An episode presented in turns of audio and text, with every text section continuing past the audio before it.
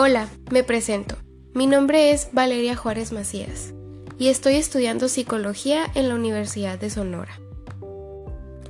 Estoy realizando este podcast para informarles un poquito sobre qué es el TDAH y cuáles son las causas. El trastorno por déficit de atención con hiperactividad es un problema de salud mental que suele aparecer en la infancia, generalmente a partir de los 7 años, y que está clasificado como un trastorno de conducta. Se caracteriza de ahí su denominación porque los niños se muestran hiperactivos, que es una actividad física excesiva, impulsivos y tienen problemas para mantener la atención en una única actividad de forma continua. Todo ello conlleva problemas en el rendimiento escolar, así en sus relaciones personales con los amigos, los profesores y la propia familia.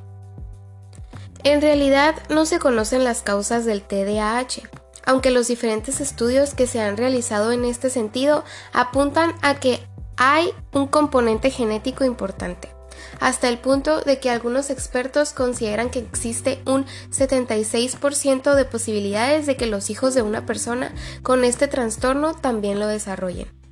Asimismo, los estudios más recientes consideran que el ambiente familiar, como hogares desestructurados y el entorno social, que podrían ser relaciones conflictivas, solo pueden actuar como impulsores de los síntomas, pero no contribuir a la aparición de la enfermedad.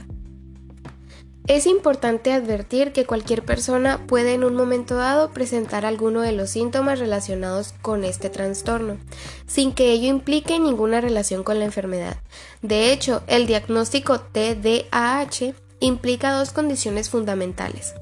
La coexistencia de diversos síntomas y que estos se manifiesten en los diferentes ambientes sociales del niño, como la familia, el colegio o el círculo de amigos, y de forma constante y prolongada, causando además problemas evidentes de relación social y de rendimiento escolar.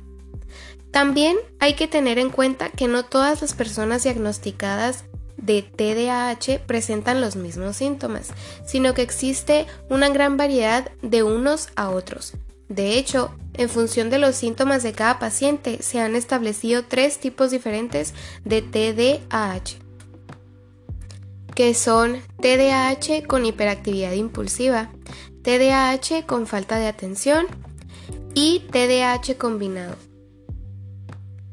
Espero haberles ayudado a saber un poco más sobre este tema y este trastorno. Y agradezco muchísimo su atención, espero les haya gustado.